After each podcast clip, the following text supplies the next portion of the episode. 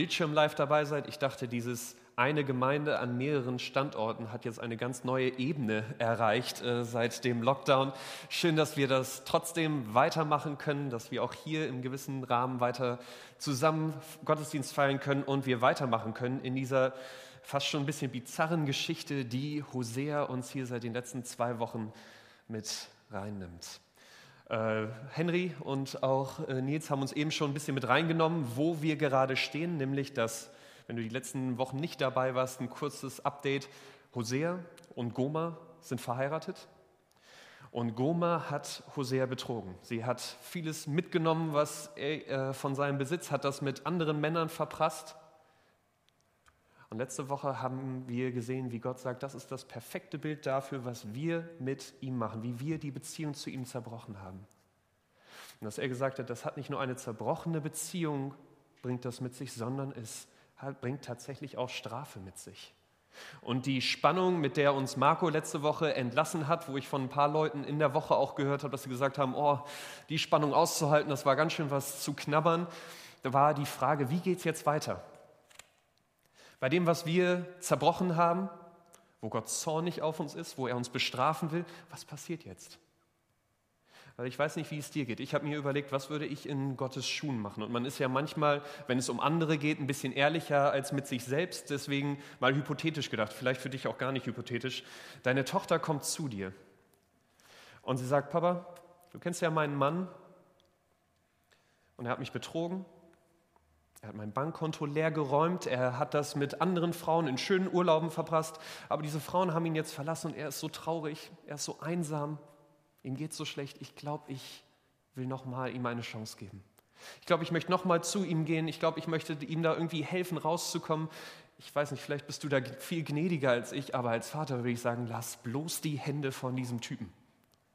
Geh bloß nicht noch mal zu ihm, denn er hat dich so verletzt, er hat dir so viel angetan. Mach bloß, dass du da wegkommst. Such dir doch jemanden, der dich so liebt, wie es für dich, wie du es verdienst. Jemanden, der dir treu bleibt, der dich nicht betrügt. Und deswegen, ich könnte verstehen, wenn Gott einfach einen Schlussstrich gezogen hätte, das Kapitel Mensch zugeschlagen hätte und gesagt hätte, das war's. Und ich hoffe, dass es dich heute genauso begeistert wie mich in der Vorbereitung, wie eben wir schon gesehen haben, wie, was für ein emotionaler Moment das ist, was, wenn wir hoffentlich heute verstehen, dass Gott einen ganz anderen Weg wählt. Dass Gott eben nicht sagt, dass wir bei ihm unten durch sind, sondern dass er tatsächlich sich noch eine Beziehung mit uns wünscht und dass wir merken, wie viel es ihn gekostet hat, diese zweite Chance für dich und mich möglich zu machen und was das für ein neues Leben mit ihm möglich macht. Deswegen drei Punkte, die wir zusammen anschauen wollen. Gottes unveränderter Wunsch, der unglaubliche Preis und das neue Eheversprechen mit ihm in dieser neuen Beziehung. Bevor wir da aber einsteigen, magst du noch einmal mit mir aufstehen? Ich möchte mit uns beten.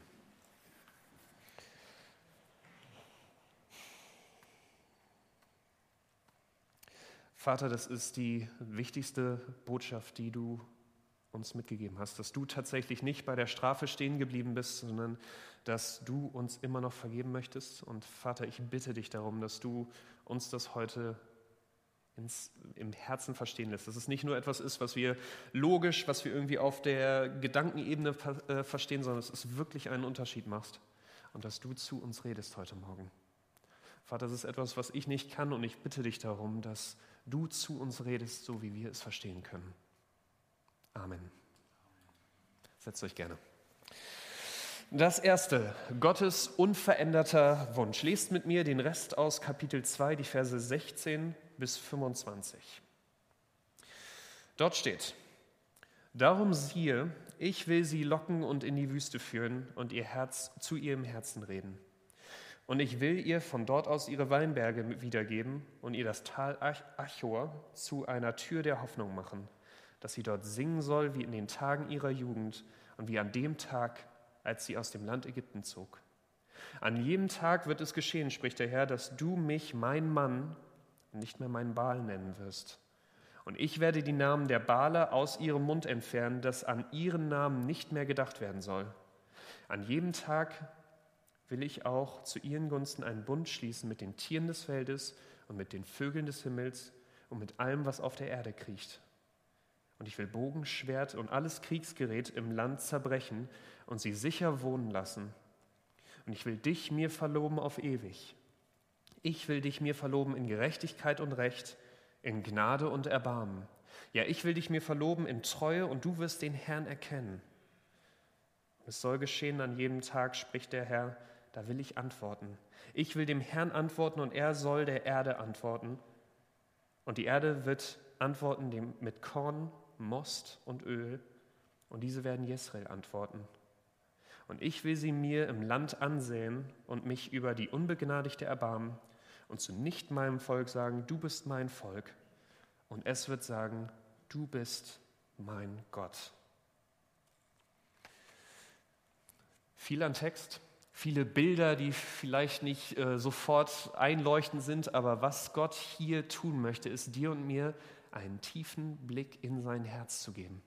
Zu sagen, was wir letzte Woche gesehen haben, das Äußerliche, diese Strafe, ja, das ist da, aber in ihm sieht es so viel anders aus. Er sagt, ja, Israel hat so viel verbrochen. Sie haben ihn betrogen, sie haben viel Gutes genommen und in andere Götter investiert, das, was er ihnen eigentlich geschenkt hat. Und ja, als gerechter Richter muss er sie dafür zur Rechenschaft ziehen. Aber er sagt, wenn es um sein Herz geht, dann liebt er dieses Volk Israel noch immer.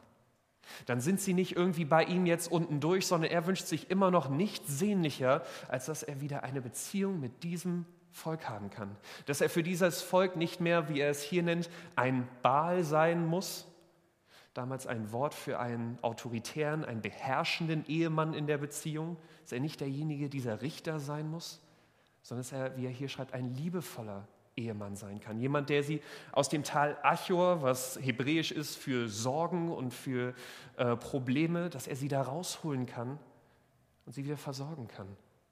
Der sein kann, der ihnen Frieden gibt der sie liebt und wo Israel wieder erkennen kann, wie sein Herz, dass er ihnen wieder auch ganz praktisch zeigen kann, wie sehr er sie liebt. Er eben nicht bei dieser Strafe enden muss. Wenn du also letzte Woche aus der Predigt gegangen bist, Marco hat uns entlassen mit der Frage, wie sieht deine Beziehung mit Gott aus? wenn du gedacht hast, oh, ich weiß gar nicht, ob Gott da überhaupt noch eine Beziehung mit mir haben will, Gott macht hier deutlich, egal wie weit du denkst, du von diesem Gott entfernt bist. Wie viel da vielleicht auch ist, wo du denkst, er ist berechtigt, zornig auf mich. Wie viel vielleicht bei der letzten Predigt du dir immer wieder gedacht hast, wie kann er nur mit mir wieder eine Beziehung wollen? Gott sagt, ich liebe dich. Und es hat nichts daran geändert, dass ich diese Beziehung immer noch mit dir haben will, dass mein Herz immer noch für dich schlägt und dass ich dieser liebevolle, dieser gnädige Gott sein will und nicht bei dieser Strafe stehen bleiben will mit dir. Gott in diesen Versen zeigt dir, er möchte, dass diese Beziehung eine zweite Chance hat. Und wir sehen jetzt, wenn die Geschichte weitergeht, wie viel er es sich hat kosten lassen, um dir und mir diese zweite Chance zu ermöglichen. Das zweite, der unglaubliche Preis. Lest mit mir die ersten Verse in Kapitel 3. Und der Herr sprach, Geh nochmals hin und liebe eine Frau, die von ihrem Freund geliebt wird und im Ehebruch lebt gleich wie der Herr die Kinder Israels liebt, obwohl sie sich anderen Göttern zuwenden und Traubenkuchen lieben. Da erkaufte ich sie mir um 15 Silberlinge und um ein Homer und ein Letech Gerste.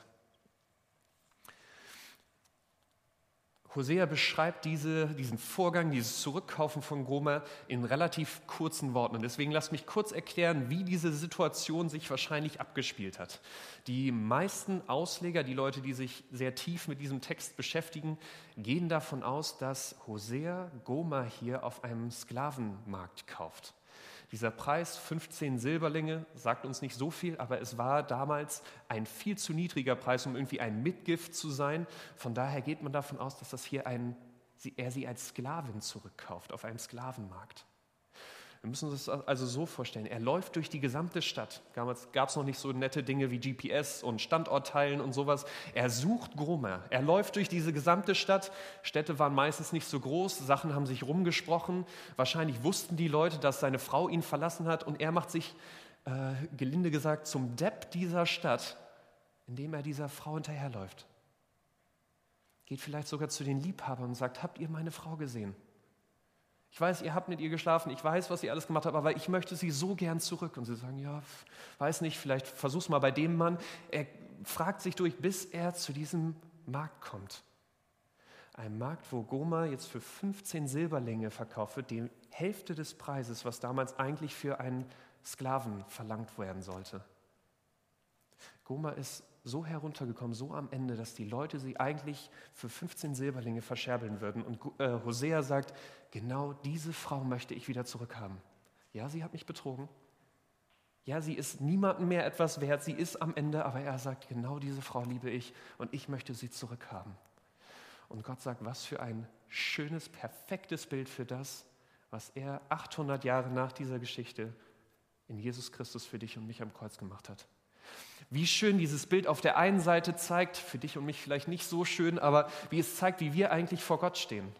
Was das mit unserem Leben macht, wenn wir eigentlich ohne Gott unterwegs sind. Dass wir tatsächlich wie Goma uns auf diesem Markt befinden, wo wir uns metaphorisch oder vielleicht auch ziemlich praktisch an unsere Arbeit verkaufen in unserer Beziehung, in unserem Besitz, in Geld, in Ansehen, in unserer Schönheit vielleicht, das suchen, was nachdem wir uns eigentlich sehen an Liebe, an Glück, an Erfüllung.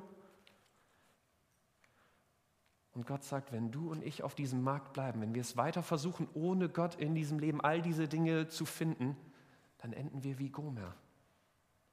Laufen wir Dingen nach, die uns am Schluss niemals ganz erfüllen werden und er sagt aber genau deswegen, weil du und ich eben nicht diese Erfüllung in dieser Welt finden werden, diese Sehnsucht haben auf, nach diesem Gott, aber diesen Weg nicht mehr zurück haben zu ihm, sagt er, ich komme zu dir. Ich mache mich auf, ich suche dich auf diesem Markt, wo dich eigentlich alle anderen, ich sag mal, leer gesaugt haben, dich da zurückgelassen haben. Und ich erlöse dich von diesem, sich immer wieder neu an Sachen zu verkaufen, die uns nicht erfüllen. Ich komme und ich bezahle nicht nur diese 15 Silberlinge, sondern du bist, du, ich sind ihm das ganze Leben wert. Er bezahlt mit seinem Leben, damit diese Strafe, die eigentlich uns aus letzter Woche getroffen hätte, das, was uns eigentlich diese Beziehung mit Gott unmöglich macht, Jesus sagt, ich sterbe am Kreuz, um all das zu vergeben. Um diese Seite von Gott, diese gerechte, diese strafende Seite, so, so perfekt sie eigentlich auch ist und dazugehört, ich trage sie damit du eine Chance hast, mit diesem liebevollen, mit diesem gnädigen Gott, diese, das in einer Beziehung mit ihm jetzt neu zu erleben. Anstatt mit einem Ring, wie wir es eben im Video gesehen haben, kommt Jesus und zeigt dir seine beiden durchbohrten Hände und sagt, so viel bist du mir wert. Ja, du bist mir weggelaufen, aber ich bin dir immer gefolgt. Du bist mir untreu gewesen, ich bin dir treu geblieben. Du hast mich aus deinem Leben geschmissen, wie wir letzte Woche gesehen haben. Du hast mich vergessen. Ich habe dich immer geliebt. Und er fragt, jetzt nimmst du diesen Antrag an. Ist das ein Punkt, wo du tatsächlich, wo, du, wo wir unser Leben angucken und merken, tatsächlich, das stimmt, wenn wir alleine ohne diesen Gott leben, wir enden wie Goma. Wir haben immer wieder kommen an unsere Grenzen, versuchen es auf Wege Glück, Liebe zu finden, die am Schluss doch uns nicht so glücklich machen, wie wir es eigentlich, wie wir merken, dass da mehr sein muss. Und ist das der Moment, wo wir sagen, Jesus, du bist derjenige, auf den wir angelegt sind. Du bist das, wo wir tatsächlich diese Erfüllung finden. Und nehmen wir seine Vergebung an, damit wie für Israel damals auch für uns Gott wieder dieser liebevolle Ehemann sein kann und nicht dieser strafende Gott. Vielleicht wäre das für dich heute das erste Mal. Vielleicht merkst du das selber. Merkst in deinem Leben, bist an Punkte gekommen, wo du merkst, da muss es mehr geben. Jesus motiviert dich da heute eine Entscheidung zu treffen. Sagt, ich habe alles für dich getan. Alles, was für dich übrig bleibt, ist zu sagen, ja Jesus, ich möchte mit dir leben. Ich möchte dieses Geschenk annehmen und diesen Ring dir an den Finger zu stecken. Alles andere ist für dich getan. Vielleicht sitzt du aber auch heute Morgen hier und sagst, ich denke das ein bisschen weiter und irgendwie macht diese Vergebung doch aber keinen Sinn. Ich weiß noch, ich saß mit einem Freund zusammen, das ist jetzt, glaube ich, schon fast drei Jahre her. Ähm, ich war in Frankfurt, er war äh, in seinem Heimatland aus Bangladesch, kam er in, zum Imam ausgebildet worden, äh, muslimischer Gelehrter. Und wir haben uns, das hat uns irgendwie verbunden, diese Faszination für Glauben und darüber nachzudenken. Ähm, hatten immer längere Kaffee-Dates in meinem Büro. Und ich glaube, es waren schon anderthalb Stunden vergangen. Und wir kamen aber an diesen Punkt von Vergebung. Und er hat mir erklärt, wie das im Islam läuft. Und dann habe ich ihm erklärt, wie ich glaube, dass äh, es von der christlichen Seite her Vergebung von Gott uns geschenkt wird. Und er ist fast vom Stuhl hinten runtergefahren, hat gesagt, das macht keinen Sinn. Weil wenn Jesus oder wenn Gott möchte, dass wir uns wirklich verändern, dass wir wirklich diese Liebhaber beiseite lassen und wirklich nicht äh, jetzt nur noch ihm nachfolgen, dann macht es doch keinen Sinn, dass er uns einfach alles vergibt. Ist das doch viel zu leicht, weil ich meine, wenn mir wirklich alles vergeben ist, dann kann ich doch einfach weiterleben, wie ich will. Macht es doch keinen Unterschied. Warum sollte ich mich ändern für diesen Gott? Wenn Gott will, dass ich mich ändere, dann brauche ich doch diesen Druck, brauche ich doch diesen Zwang, dieses, diese Angst davor, dass mich Gott bestrafen könnte, wenn ich seine Gebote nicht halte. Sonst mache ich da doch gar nichts. Und ich bin so froh, dass wir diese letzten drei Verse haben, wo Gott deutlich macht, wie er sich diese neue Beziehung vorstellt. Wie er sagt, es eben kein Zwang, keine Angst vor ihm braucht, für ihn aber auf der anderen Seite das nichts damit zu tun hat, dass das irgendwie einer Veränderung äh, von uns zu ihm hin im Wege steht. Das dritte, das neue Eheversprechen. Vers 3 bis 5. Und ich sprach zu ihr, du sollst mir viele Tage so bleiben und nicht huren und keinem anderen Mann angehören. Ebenso will auch ich mich dir gegenüber verhalten. Denn die Kinder Israels werden viele Tage ohne König bleiben und ohne Fürsten, auch ohne Opfer, ohne Bildsäulen, ohne Ephod und ohne Teraphim. Danach werden die Kinder Israels umkehren und den Herrn, ihren Gott und David, ihren König suchen, und sie werden sich bebend zu dem Herrn und zu seiner Güte flüchten am Ende der Tage. Ich finde das genial, wie Gott hier diese Veränderung beschreibt. Denn er vergleicht es im, in Vers 3 mit einem Eheversprechen. Vielleicht hast du es selbst schon mal erlebt oder du warst bei einer Hochzeit dabei, aber das ist ein Moment, du stehst deinem Partner gegenüber, schaust ihm tief in die Augen und er verspricht dir, dich ewig zu lieben, dir treu zu bleiben, dich zu unterstützen in guten und in schlechten Zeiten. Und korrigiere mich, wenn ich da falsch liege, wenn du das schon mal anders, äh, anders gesehen hast. Aber auf jeden Fall bei mir war es so, das ist ein unglaublich emotionaler Moment. Das lässt sich nicht kalt. Selbst so ein emotionaler Klotz wie ich äh, kommt, kommt dir ein Kloß in den Hals und musst du noch überlegen, ob du die Worte noch äh, so auch wieder zurückkriegst. Dann ist das nicht etwas, was uns einfach kalt lässt. Ich habe noch nie jemanden gesehen, der dann steht und sagt, oh ja, ich finde dich auch ganz nett und klar helfe ich dir mal, wenn es nicht zu schwer ist oder ich nicht zu müde bin und treu. Ja, schauen wir mal, was kommt. Aber bis jetzt ist das schon eine gute Partie mit dir, sondern ist das was, dann kullern die Tränen und ich sage, ich will dich genauso lieben. Ich möchte dir genauso helfen, egal was es kostet. Ich will bei dir bleiben, in guten und in schlechten Zeiten. Da motiviert mich das, diese Liebe zurückzugeben. Wenn ich merke, wie sehr diese geliebte Person in mich investiert, dann will ich zurück investieren. Und Gott sagt, genau so ist es eben auch bei seiner Vergebung. Wenn ich verstehe, was es Gott gekostet hat, für mich zu sterben und diese, diese Schuld zwischen uns auszuräumen, diese Strafe von uns zu nehmen und uns diese Beziehung zu Gott wieder möglich zu machen, dann kann ich das nicht einfach mit gutem Gewissen ausnutzen. Ist das nicht etwas, was ich einfach, äh, wo ich weiterleben kann, wie ich möchte, sondern dann motiviert mich das, Gott zu sagen, genauso wie du dein Leben für mich gegeben hast, möchte ich auch meins für dich geben. So wie du mich geliebt hast, möchte ich dich lieben. So wie du mir treu warst, möchte ich dir auch jetzt in meinem Leben treu sein. Das ist das, was Gott hier in Vers 3 als Eheversprechen gibt. In der Vorbereitung bin ich auf eine Geschichte gestoßen, die für mich nochmal ähm, klar gemacht hat, wie tief diese Veränderung, wie tief das gehen kann, tiefer als jedes Gesetz oder jeder Druck, wie zu welchem, welches Potenzial in dieser zweiten Chance liegt. Ich weiß nicht, ob ihr die Geschichte mitbekommen habt, das war, glaube ich, jetzt vor ein, zwei Jahren, 2019, ähm, Amber Geiger hat äh, Botham Jean in seiner Wohnung erschossen. Sie war Polizistin und äh, nach ihrer Aussage kam sie eines Abends nach Hause und sie war müde von ihrer Schicht. Und sie hat sich im Stockwerk geirrt. Sie ist in Bothams Wohnung gegangen und da sie genau übereinander lagen und auch gleich geschnitten waren, äh, das Licht oder es war dunkel, dachte sie, dass sie in ihrer Wohnung wäre. Hat nur diesen Mann dort gesehen, diese Silhouette und hat, hat ihn äh, für sie aus Notwehr erschossen. Es kam zur Anklage, es kam zur Verurteilung. Das Gericht hat für, äh, auf zehn Jahre Gefängnis entschieden. Vor diesem Gebäude, gerade weil Botham äh, ein schwarzer Mann war, gab es Proteste, gerade im Zuge von Rassismusdebatte, dass viele Leute gesagt haben, diese äh, Strafe ist viel zu milde. Ich glaube, die Verteidigung hat 28 Jahre gefordert. Und nach dem Urteil wurde Bothams jüngerer Bruder Brent, 18 Jahre alt, gebeten, ein Statement zu diesem Urteil abzugeben, noch im Gerichtssaal mit Amber Geiger selbst da. Und er hat ihr folgende Worte gesagt. Ich will nicht nochmal darüber reden, wie viel Sie von uns genommen haben. Ich glaube, das wissen Sie. Aber ich möchte, dass Sie wissen, und ich kann da nur für mich sprechen, ich vergebe Ihnen. Und ich weiß, dass wenn Sie zu Gott gehen und ihn um Vergebung bitten, er Ihnen auch vergeben wird. Und ich kann da wieder nur für mich sprechen, aber ich liebe Sie wie jeden anderen auch ich wünsche mir das Beste für sie. Und ich hatte das nicht vor, vor meiner Familie oder irgendjemand anderem zu sagen, aber ich will noch nicht mal, dass sie ins Gefängnis gehen. Ich möchte das Beste für sie und das Beste ist, wenn sie ihr Leben Jesus Christus geben. Ich weiß, das wäre, was Botham auch gewollt hätte. Ich werde nichts anderes mehr sagen.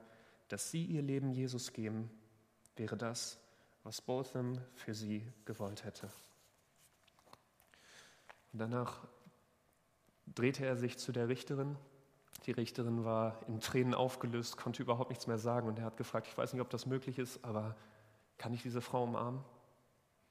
Und äh, bevor die Richterin irgendwas sagen konnte, ist Amber auf ihn losgestürmt, fiel ihm schluchzend um den Hals und für zwei Minuten standen diese beiden in dem Gerichtssaal. Draußen die tobende Menge, die nach mehr Strafe gefordert hat und hier die beiden, der jüngere Bruder vom Opfer und die Frau, die sich schluchzend in den Armen lagen. Und ich dachte, in dieser Umarmung wird für mich deutlich, wie viel Veränderung in dieser zweiten Chance von Gott liegt. Dass das nicht etwas ist, dass wenn wir verstanden haben, dass wir in uns selbst schuldiger sind, als wir jemals angenommen haben, dass mehr zwischen uns und Gott liegt, als wir jemals angenommen hätten. Und genauso wie Amber Geiger, genauso wie Goma auf der Anklagebank vor Gott sitzen und auf der anderen Seite trotzdem einen Gott haben, der uns so sehr geliebt hat, dass er für uns gestorben ist dann kann mich, kann uns das nicht kalt lassen, sondern er motiviert uns, das zu sagen, genauso wie Gott uns vergeben hat, möchte ich auch meinem Partner, meinem Kollegen, meinem Freund vergeben. Genauso wie Gott mich geliebt hat, möchte ich andere Leute dienend lieben. Genauso wie Gott sich für mich geopfert hat, möchte ich auch da, wo es für mich schwierig ist, trotzdem diesem Gott folgen, weil er so viel für mich getan hat. Wenn du und ich diese Vergebung wirklich verstehen, dann kann es nicht anders, als dass das unser Leben grundlegend anfängt zu verändern. Und ich weiß nicht, wie es dir geht, aber was, was ich merke ist, diese Botschaft ist eine unglaublich schöne Botschaft, aber sie kann auch zu etwas ganz anderem führen, nämlich dass ich dann auf mein Leben schaue und merke, und vielleicht geht es dir ähnlich, ich bin zwar mit diesem Jesus unterwegs, und ich möchte diese Vergebung für mich annehmen und das in meinem Leben mehr durchkommen lassen. Aber dann merke ich, ich komme müde nach Hause oder bin zu Hause müde, weil mein Homeoffice da ist. Und Lilly sagt mir etwas und ich gifte trotzdem zurück, anstatt irgendwie liebevoll ihr zu antworten. Ich bin mit meiner Meinung überfahrend und verletze damit anderen. Ich bin äh, Gott nicht treu in vielen Dingen, sondern denke da wieder über das mehr nach, was es mir bringt und was ich da äh, tun kann, wie ich die Verantwortung haben kann. Und ich immer wieder mit Leuten rede, die dann sagen, das verunsichert mich eher. Dass ich mich verändern soll, dass diese Liebe mehr in meinem Leben durchkommen soll, das ist zwar eine gute Botschaft für die, bei denen das tatsächlich passiert, aber bei mir ist das so anders. Warum sind dann immer noch Punkte in meinem Leben, wo diese Liebe, diese Vergebung nicht durchkommt und sie sich dann fragen, gilt das für mich? Bin ich bei, in dieser zweiten Beziehung oder ist das vielleicht etwas, wo mein Leben noch besser aussehen muss, damit ich das zeige, damit, dass ich es auch wirklich ernst mit Jesus meine? Ist, dass ich diese Vergebung für mich anlebe, wirklich genug, um mit diesem Jesus unterwegs zu sein? Oder muss ich da noch irgendwas anderes tun? Wenn es dir so geht, mich motiviert dieser letzte Vers in Vers 5. Danach werden die Kinder Israels umkehren und den Herrn ihren Gott und David ihren König suchen. Und sie werden sich bebend zu dem Herrn und zu seiner Güte flüchten am Ende der Tage. Für mich macht Gott hier deutlich, dieses Eheversprechen hat nichts damit zu tun, dass Gott jetzt erwartet, dass du ein perfektes Leben mit ihm leben kannst. Diese Vergebung ist etwas, was einen Prozess in uns anstößt, was nach und nach immer tiefer in unser Leben, in unseren Charakter eindringt und uns immer mehr verändert. Aber es ist nichts, wo du dir jetzt Gedanken machen musst, dass wenn nicht sofort alles perfekt ist, diese Verse nicht für dich gelten, Jesus dir nicht vergeben hat sondern Gott geht es jetzt vielmehr darum, und das ist das Geheimnis von Vergebung, was mache ich mit diesen schweren Momenten in meinem Leben? Sind das immer noch Momente, das wie bei Goma, mit denen ich mich von Gott entferne, wo ich sage, Gott, dass entweder aus, ich vertraue dir nicht, dass du mir vergeben hast, oder ich vertraue nicht, dass du mir so viel vergeben kannst, gehe ich damit trotzdem irgendwie wieder weg von ihm und sage, ah, das muss ich erstmal selber klären, das muss ich anders machen? Oder sagt Gott, ist es jetzt ein Moment, wo du und ich einmal mehr zu Gott kommen? Dass uns selbst diese schwierigen Momente, selbst die Fehler, die dunklen Seiten an uns nicht mehr etwas sind, was uns von Gott wegtreiben, sondern dass wir gerade damit zu Gott gehen. Und dass jeder Fehler, den du und ich machen, jedes Problem, was wir mehr zwischen uns und Gott setzen würden, einmal mehr eine Erinnerung ist und ein immer größeres Zeichen dafür ist, wie viel Gott uns vergeben hat und wie viel er uns geliebt hat. Dass jeder Punkt, wo ich Vergebung suchen, wo ich mich eigentlich verurteilen würde, etwas ist, wo ich nicht mehr Verurteilung denken muss, sondern dass mich nur noch mal, noch mehr daran erinnert, wie tief Gottes Liebe für mich ist.